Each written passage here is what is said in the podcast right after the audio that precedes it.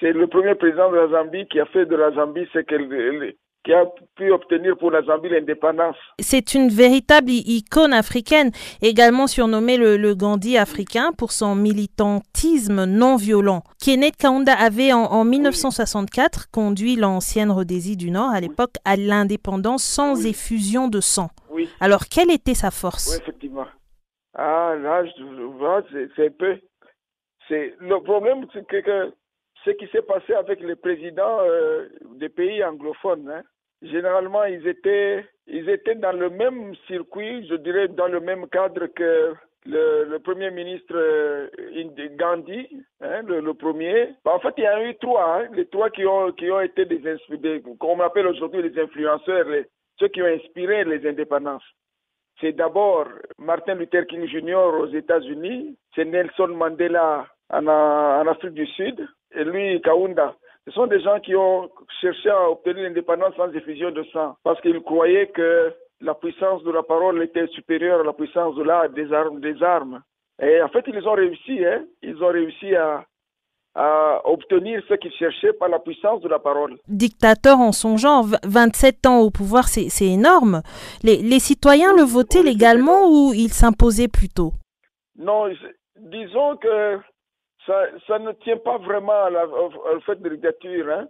C'est plutôt, ça tient plutôt aux coutumes africaines, hein, où les, chefs ne sont pas aussi hein, des chefs qui passent aussi rapidement. Ce sont des chefs qui, qui demeurent pendant assez longtemps.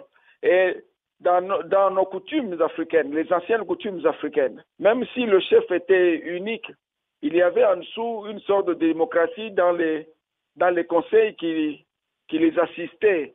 Alors j'ai cru comprendre qu'au départ, au départ, dans des sociétés africaines, les présidents africains ont voulu prendre la place des rois africains, des chefs coutumiers africains, tout en disant qu'ils étaient, ils étaient aimés par le peuple.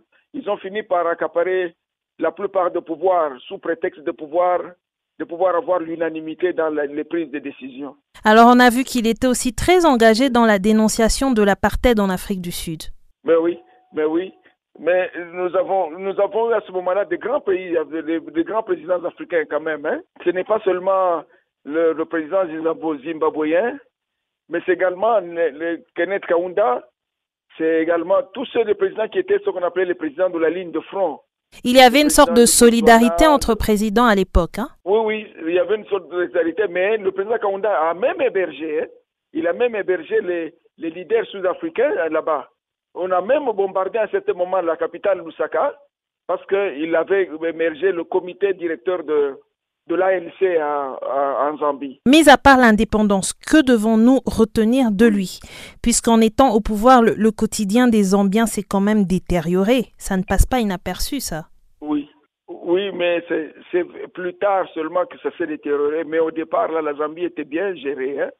La Zambie était bien gérée, il y avait moins de corruption.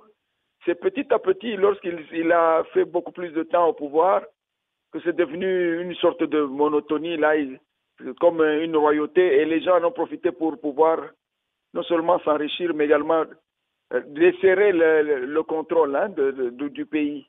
Mais au moment où il était là, la Zambie était quand même bien, bien gérée. C'est vers la fin ici qu'on a constaté qu'il y avait une sorte de laisser-aller. Vous savez que le, pouvoir finit par corrompre. Hein. hein. Plus vous faites longtemps, plus là-bas, vous relâchez, vous croyez que c'est les, efforts que vous fournissiez pour pouvoir permettre à votre pays de pouvoir mieux marcher, eh bien, vous pensez que ça peut aller comme ça, ça peut, ça peut se dérouler sans contrôle. Eh bien, il n'y a pas eu de, suffisamment de contrôle. Les gens en ont profité pour, pouvoir faire du mal. Et plus ils faisaient du mal, plus, plus aussi ils réagissaient. Hein.